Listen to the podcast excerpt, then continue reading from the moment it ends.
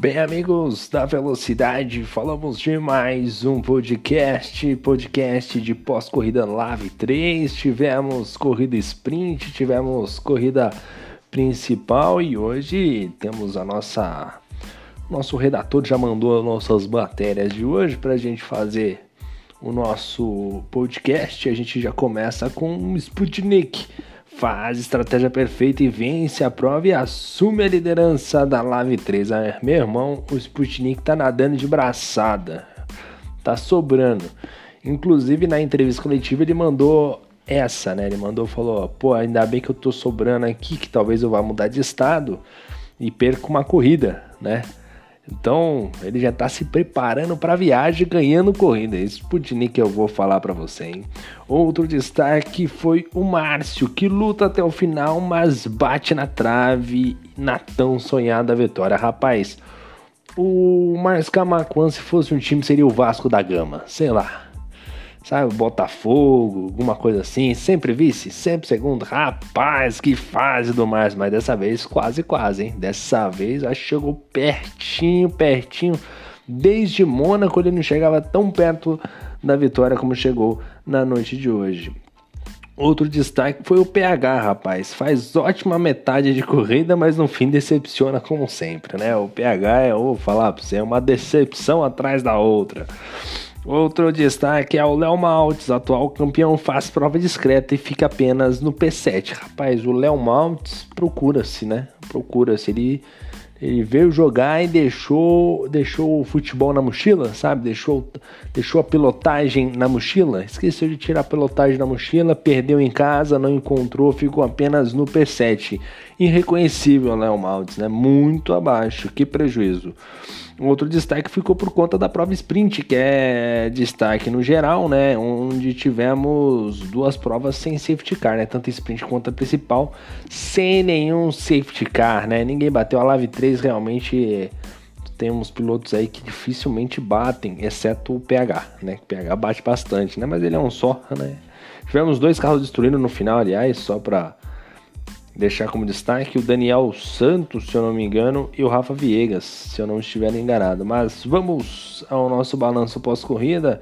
Na primeira colocação, ele, Sputnik, com sobrenome russo, com a bandeira de Israel, que mora no Ceará.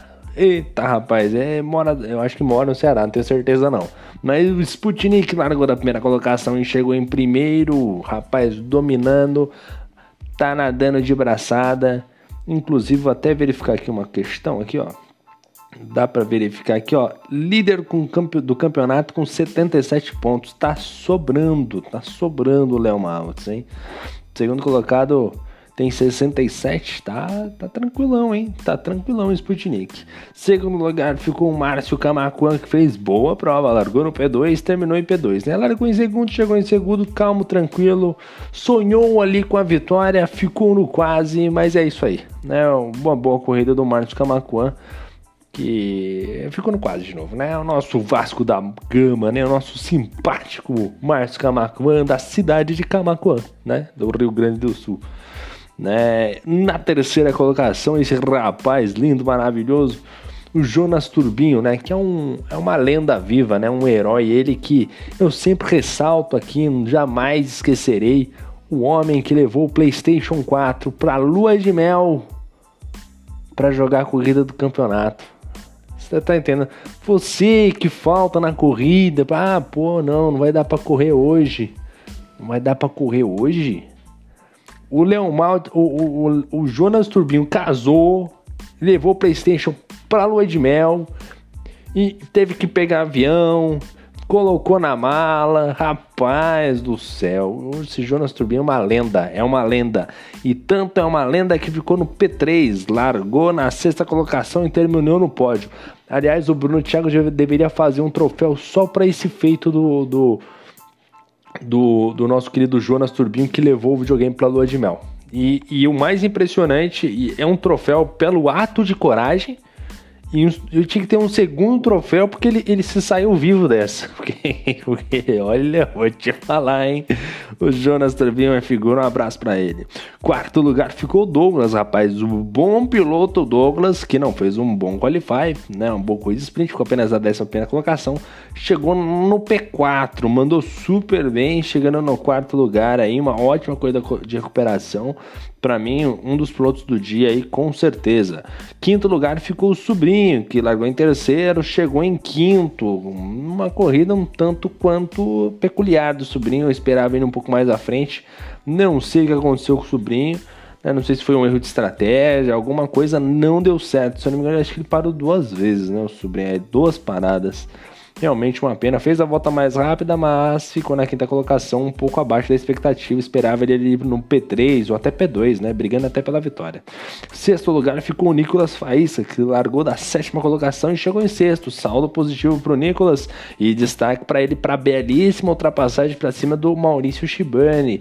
Os dois disputaram posições ali por diversas vezes na prova. Foi um grande duelo entre os dois pilotos.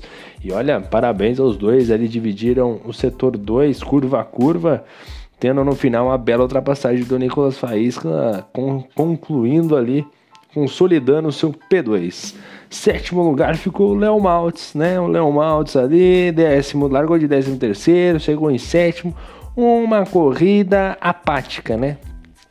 Uma corrida apática do Léo Maltz, errou na estratégia, não deu certo né? Esqueceu o talento na mochila. E eu vou te falar, hein, Léo Isso aí também não dá, né, cara? Pô, largou 13 terceiro para chegar na sétima colocação, um pouco aquém, né? Na verdade, muito, né? Porque era o líder do campeonato né, realmente o resultado que vai fazer falta no final da temporada. No oitavo lugar ficou o Shibane, largou de 16 lugar para chegar na oitava posição, largou super bem, conseguiu colocar o carro lá na frente, apostou numa estratégia um pouco mais ousada, de pneus amarelos e vermelhos, sofreu no final com os pneus vermelhos, mas ainda assim conseguiu uma oitava colocação e também ficou como piloto do dia, né? O Shibane que faz péssimos qualifies, né? Não consegue acertar um qualify, impressionante, mas o ritmo de prova ele tem muito consistente, então conseguiu aí o P8. Nono lugar ficou o Vinícius, largou da quarta colocação, chegou no nono lugar, né? O famoso capa de piscina, teve duas paradas, teve problemas, se eu não me engano, no início da prova, ficou torcendo aí por um safety car, eu acho ou ele teve problema, não acho que ele parou de propósito mesmo. A cagada dele foi de propósito.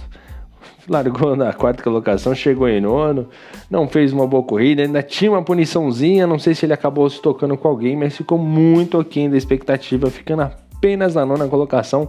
Ainda perdeu a posição para o Shibane para coroar a cagada da noite, né? Vinícius, aí também não dá, né? Décimo lugar ficou o de Rangel. O de Rangel que viveu já grandes momentos, hoje já tá um pouco aquém, né? Ficou na, largou em quinto, chegou em décimo, saldo extremamente negativo.